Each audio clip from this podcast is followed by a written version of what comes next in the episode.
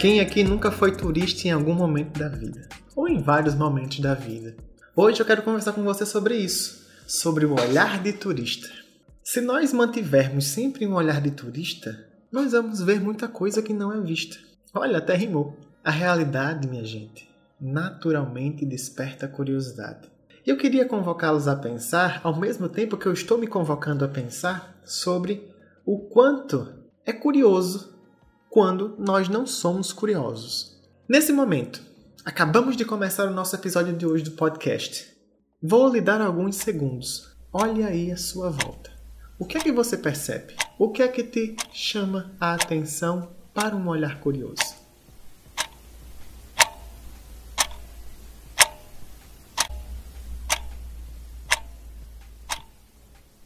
E aí? Percebeu?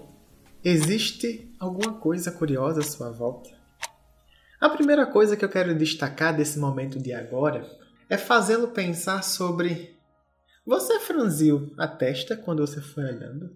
Você foi se questionando e não acreditando de pronto que aquilo que estava na sua frente era o que é.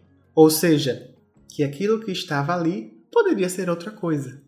Seja uma caneta mal colocada, a sombra de um objeto, a posição de suas roupas, do, do ambiente que você está, o barulho que passou de alguma coisa, enfim. É muito interessante notar o quanto esse olhar nos favorece. Nos favorece para o descobrimento.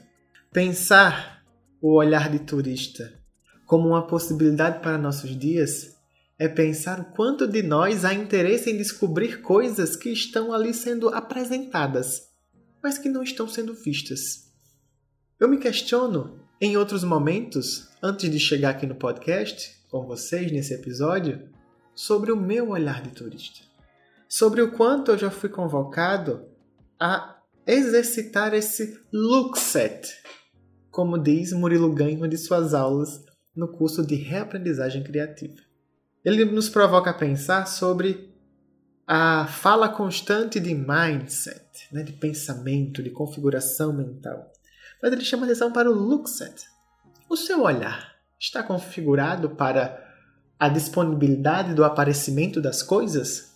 E falar desse olhar de turista é, em segundo plano, falar também sobre o despreparo necessário para um olhar de turista.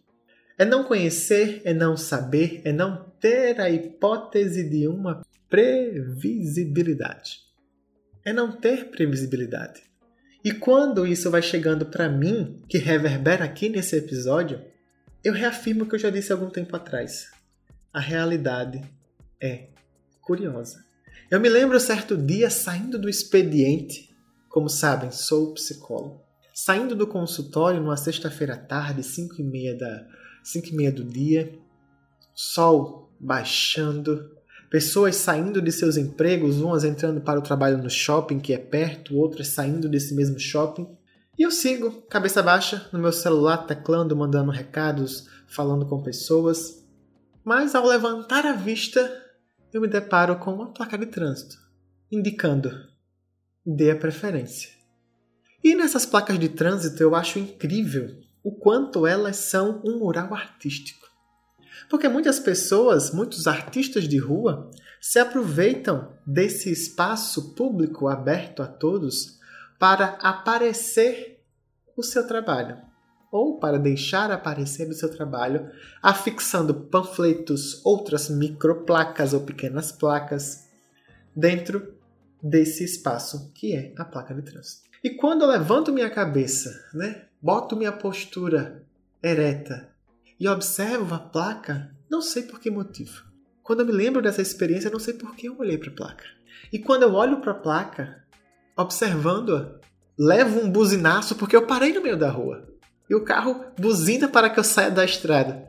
E eu sigo para a outra margem da calçada e fico olhando. E tem uma coisa que me chama a atenção naquela placa, que a placa é dê a preferência assim, é aquela placa triangularzinha, né?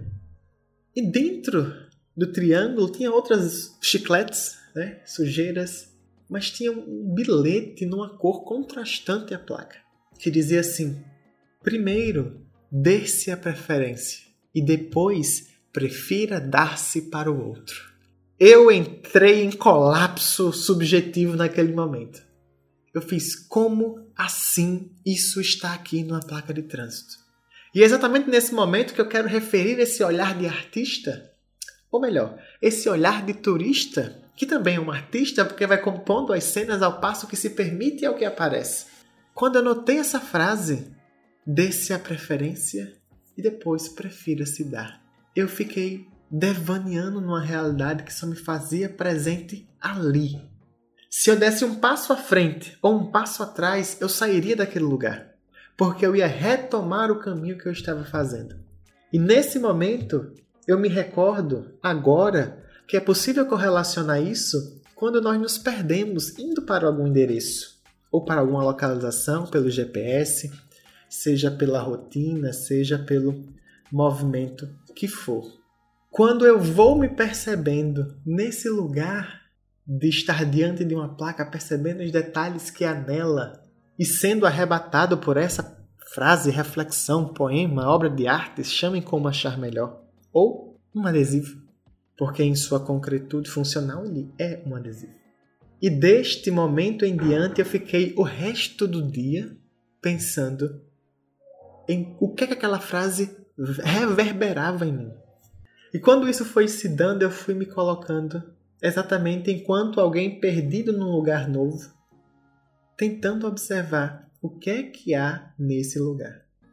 E isso me fez perceber o quanto o meu olhar estava fixado numa questão que era a placa. Quantas vezes eu não passei por aquela placa? Tudo bem que esse adesivo pode ser colocado antes, ou melhor, depois de muitos dias que eu já tinha passado, mas isso é só uma justificativa para dizer que eu não olhava a placa.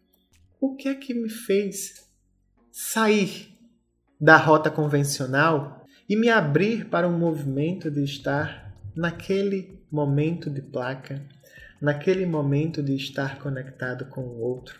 É com o outro, e eu digo assim, este outro sendo aquele que. Esse outro Alisson, que parou um determinado momento para observar algo que apareceu no momento que ele se perdeu do caminho que ele já sabia que deveria fazer, que é de seguir, mandar as mensagens ir para o carro, a moto ou para a parada de ônibus e para casa.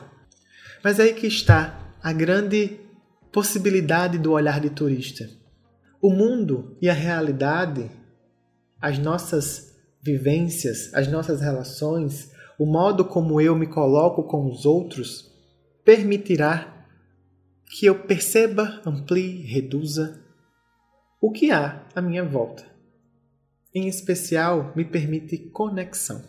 Quando eu vou me conectando com isto que está à minha volta, com esta placa, com este adesivo e principalmente, olha que interessante, eu me conectei não foi com as questões ob objetivas da placa somente, mas com as minhas construções que entraram em contato com o caminho que eu me perdi que é a mesma coisa daquele. É, retomando o meme da internet, não há coisa mais terapêutica do que a janela de um ônibus. E todos nós já andamos de ônibus poucas, muitas ou raras vezes, mas já andamos. E o movimento do ônibus nos arremete ao estou parado enquanto o mundo passa. Que fisicamente falando não é assim, né? Estamos todos em movimento. Estamos o ônibus, nós, a Terra está girando, o planeta está no eixo do sistema solar e lá vai aquela coisa toda. Mas eu quero falar sobre isso, do, do quanto nós nos percebemos, do quanto eu me percebo parado e as coisas é que estão andando. E nesta placa que estava parada e eu andando, faz pensar exatamente o quanto de possibilidades podem acontecer quando eu me permito a olhar desconstruidamente. Não fechando a definição daquilo que eu vejo, seja com alguém, seja no trabalho, seja no, no, na faculdade, na escola, mas sim aonde eu me permito a conexão. E isso é exatamente algo que me fascina, exatamente pela condição de abertura. Esse movimento de abertura, de estar aberto, convida a pensar sobre o quanto tudo vai estar em movimento, sobre o quanto tudo vai estar se conectando. Não porque está conectado e pronto, mas porque permite que haja conexão a partir do movimento de perder-se. O olhar de turista é essa convocação a sair da rotina visual e preparar-se para ver desconstruidamente, ver o que aparece para você. É isso que hoje me aproxima. O olhar de turista é um olhar totalmente despretensioso, mas ao mesmo tempo interessado no que está surgindo. Pensar isso hoje com vocês é observar o meu olhar de turista acontecendo dentro de uma relação com os outros, com o mundo. Em especial, percebendo quanto eu me conecto com as minhas questões, que só foram permitidas a partir de um perder-se. Ou melhor, de um olhar que não sabia que caminho estava tomando, mas estava percebendo o caminho que aparecia. E assim é o olhar que aqui chamamos de olhar de turista. E você? O que é que tem à sua volta que podes olhar como um turista? Tente aí e comenta comigo como foi. Forte abraço, até o próximo episódio.